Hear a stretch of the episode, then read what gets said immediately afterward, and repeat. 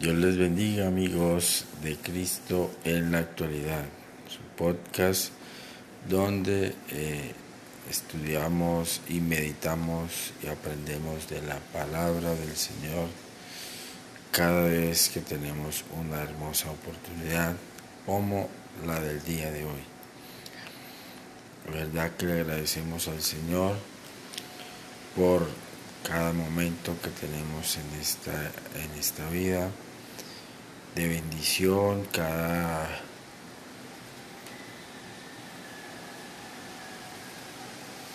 cada bendición que de parte de Dios llega a nuestra vida, estamos muy agradecidos con Él.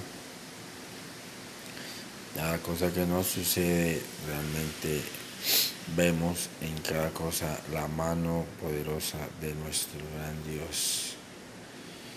Esta noche quería saludarles de una manera muy especial en el nombre de nuestro gran Dios y Salvador Jesucristo. Como dice el apóstol, el cual nos amó y se entregó a sí mismo. Oh, qué bendición de Dios. De verdad que es una bendición de Dios poder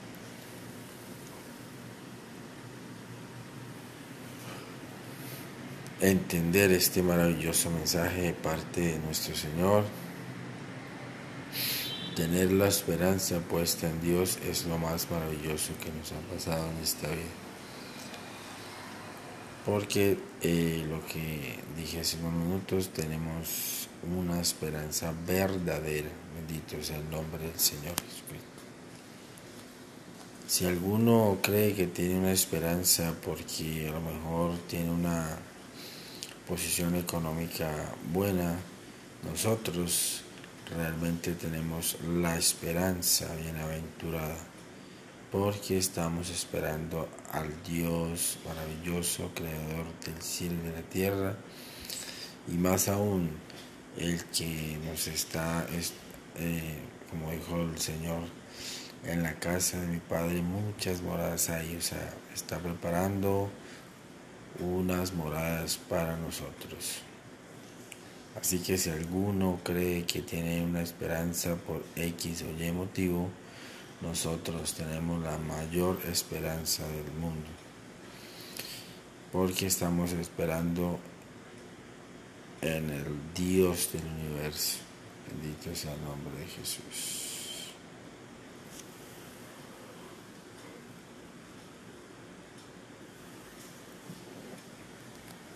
Bueno, queridos amigos, eh, ya que los he saludado de una manera especial, vamos a meditar unos minutos en la palabra del Señor.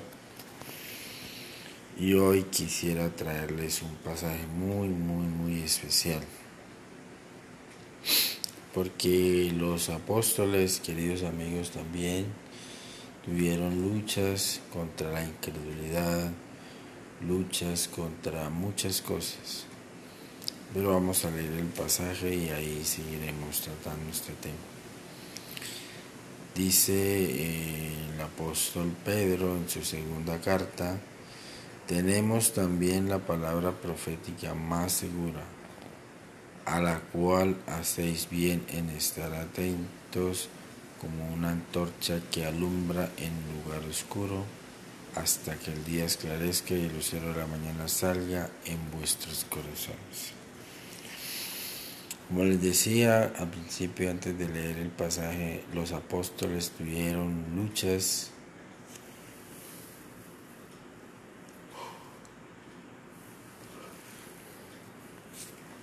Con muchas falsas doctrinas, con muchos que se dijeron llamar apóstoles y no lo eran, o sea, apóstoles falsos, con muchos que quisieron en su momento, como ahora, tomar la piedad como fuente de ganancia. Pero el apóstol da testimonio de lo que ellos vieron, de lo que ellos vivieron con el Señor. Tanto es así que en unos versos antes el apóstol dice así, porque no os hemos dado a conocer el poder y la venida de nuestro Señor Jesucristo siendo fábulas artificiosas, sino como habiendo visto con nuestros propios ojos su majestad.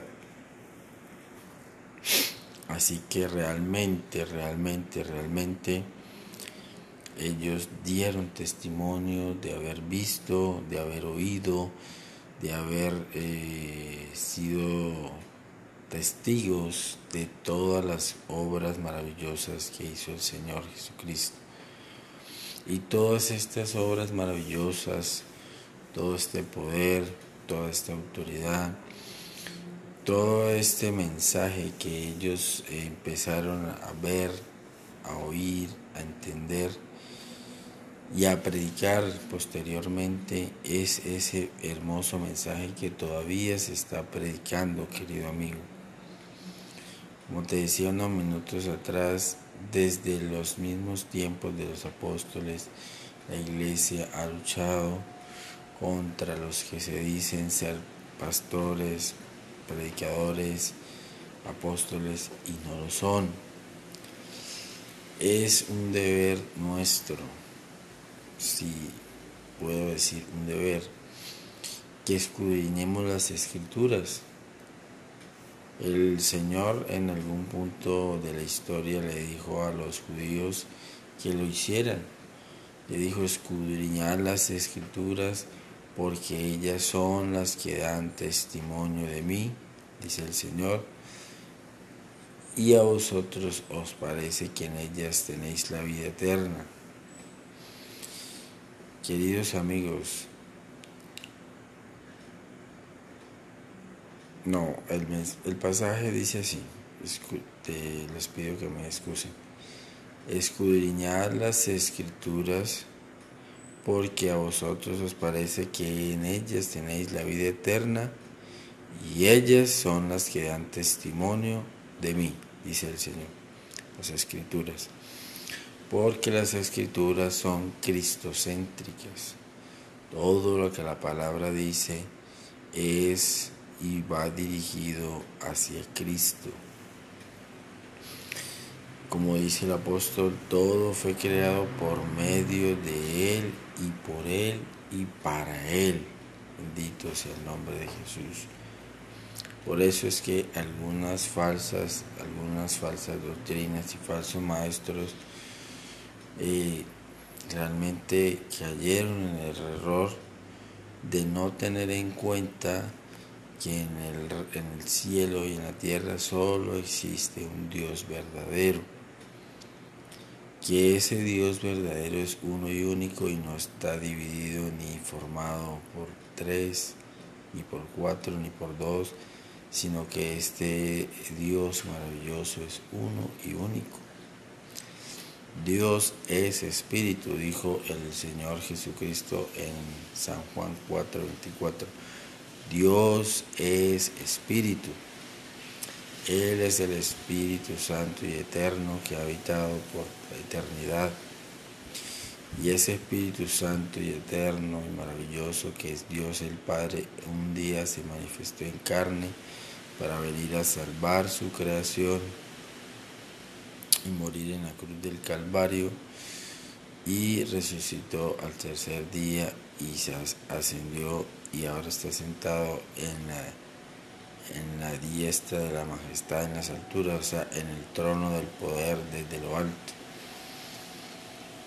No hay dos ni hay tres tronos donde se sienten los tres que según algunas religiones manifiestan que hay en los cielos.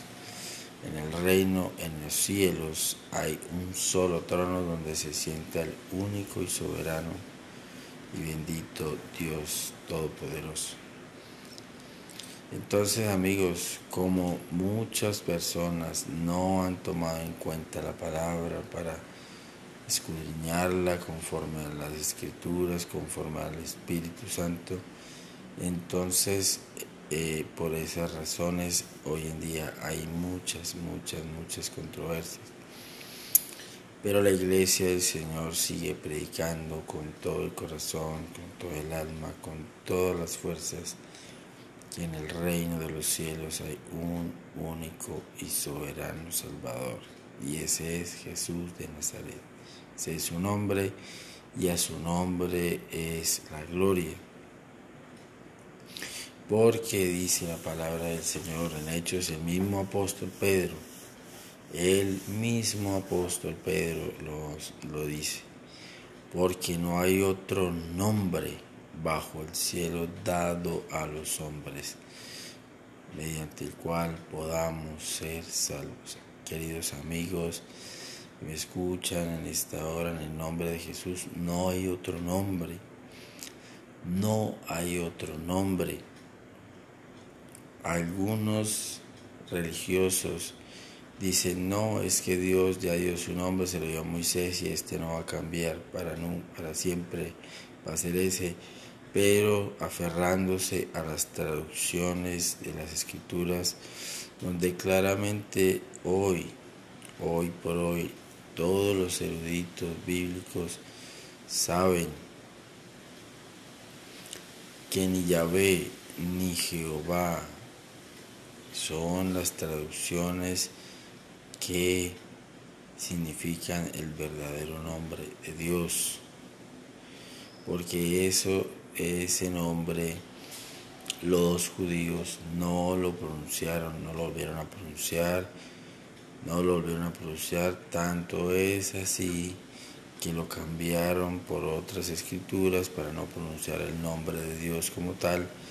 Y el nombre como tal, escrito o leído, eh, se perdió en los tiempos. Por otro lado, algunos religiosos dicen, no, es que Él es el gran yo soy. Bueno, ahora déjenme decirles esto que les voy a decir en el nombre de Jesús. Jesús es el nombre dado a los hombres, manifestado el nombre revelado a los hombres, por el cual los hombres podamos ser salvos nada más y nada menos porque Jesús es el gran yo soy. Él muy clarito lo dijo, él dijo en el, en el Evangelio de San Juan, yo soy el pastor de las ovejas. Él es el gran pastor de las ovejas. Es el único pastor que existe porque el salmista dijo en el Salmo 23, muy conocido por todos, Jehová es mi pastor, nada me faltará. Como les repito, esta traducción de Jehová no es que esté equivocada en cierto punto, pero no es el nombre real, el nombre que en algún momento él le reveló a su pueblo, no lo es es una composición de eh, Señor o Adonai con aquellas palabras de HWH que eh, los eruditos de aquellos tiempos usaron para traducir la Biblia y darle nombre al Dios Todopoderoso. Pero conforme pasaron los tiempos, Dios sí reveló un nombre que Él dijo, este es para que en el nombre de Jesús se doble toda rodilla de los que están en los cielos, la tierra y debajo de la tierra. En ese nombre es que toda familia toma nombre, dice el apóstol también. Entonces, amigos que me escuchan en esta hora, en el nombre de Jesús, no te dejes engañar, abre los ojos, ora al Señor Jesucristo para que te revele su nombre, dile a Él.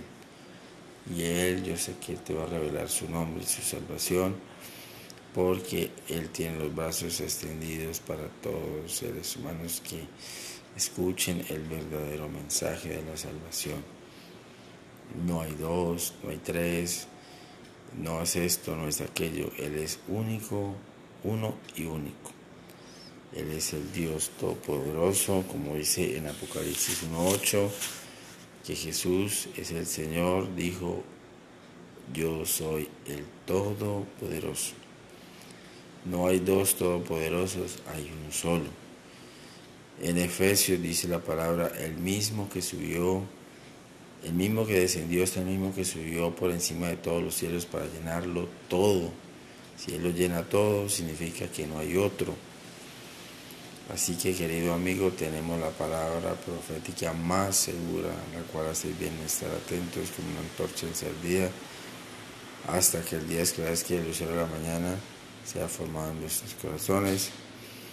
Y ese lucero de la mañana es Cristo, es Cristo Jesús, ese es el único Dios verdadero. Así que, como te decía al principio de la meditación, la iglesia primitiva también luchó contra todos estos eh, que decían ser apóstoles, predicadores y no lo eran. Hoy pasa lo mismo con la bendición de la libertad de culto. Muchos se han constituido a sí mismos predicadores, pero no lo son.